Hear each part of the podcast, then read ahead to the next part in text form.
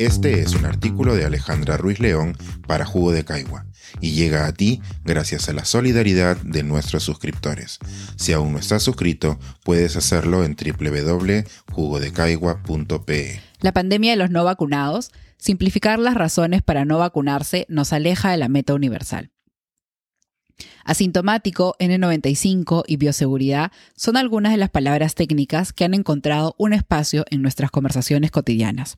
La pandemia ha creado un sinfín de situaciones que necesitan ser descritas con tecnicismos que aceptamos como parte de nuestra realidad.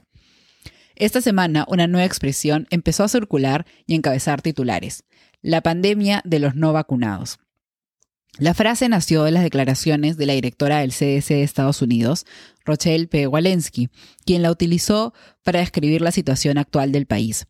Con una cantidad de vacunas envidiable, Estados Unidos ha visto un aumento del 70% de los casos de coronavirus en comparación con las semanas previas.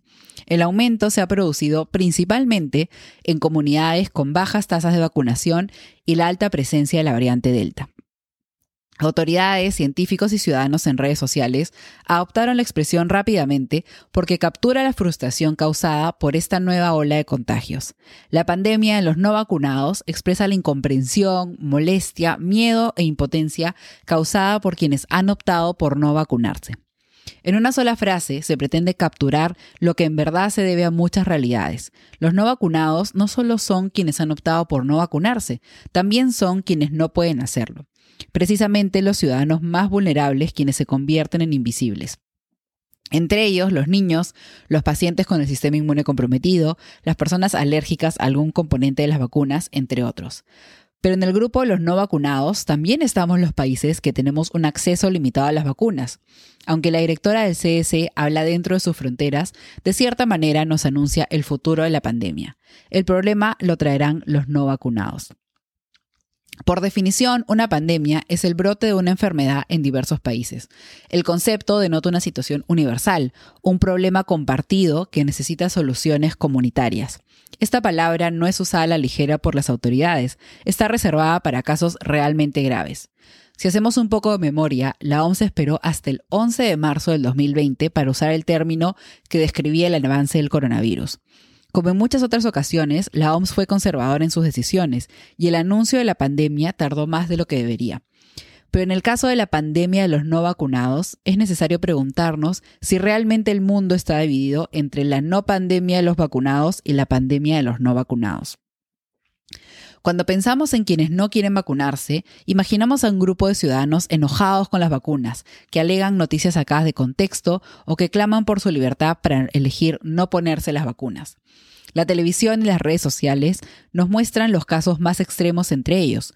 Usualmente son imágenes estadounidenses, pero cada país tiene sus exponentes propios. Aunque no lo parezca, la realidad de los no vacunados es heterogénea y para intentar remediar esta problemática no debemos imaginárnoslos a todos como manifestantes con carteles.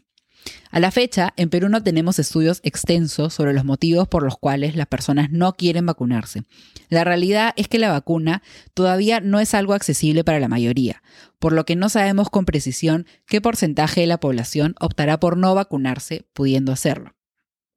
Conociendo la realidad de nuestro país y las declaraciones de ciertas autoridades locales, sabemos que la desinformación sistemática es una de las causas por las cuales algunas personas están desistiendo de vacunarse, pero no es la única. Los motivos para rechazar la vacuna van más allá de los discursos de los antivacunas acérrimos. Algunas personas sienten que no están en riesgo de contagiarse, por lo cual no deberían vacunarse por el momento. Otras no han podido resolver todas sus dudas. También están las externalidades que desaniman a algunos, como las colas en los vacunatorios, los horarios reducidos, la confusión en las indicaciones, etc. Comprender y responder a cada uno de estos casos debería motivar a las autoridades a diseñar diversas estrategias para el aumento del número de los vacunados.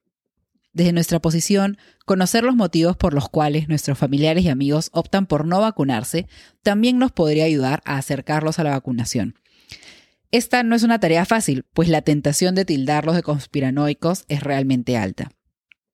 Ni en el Perú ni en ningún país deberíamos quedarnos con la idea de que la pandemia es un problema de los no vacunados. En nuestro caso, porque la gran mayoría de peruanos está en ese grupo por el acceso reducido a las vacunas. Pero como mencioné antes, la pandemia de los no vacunados también deja en el olvido a los que más debemos recordar, quienes no pueden vacunarse.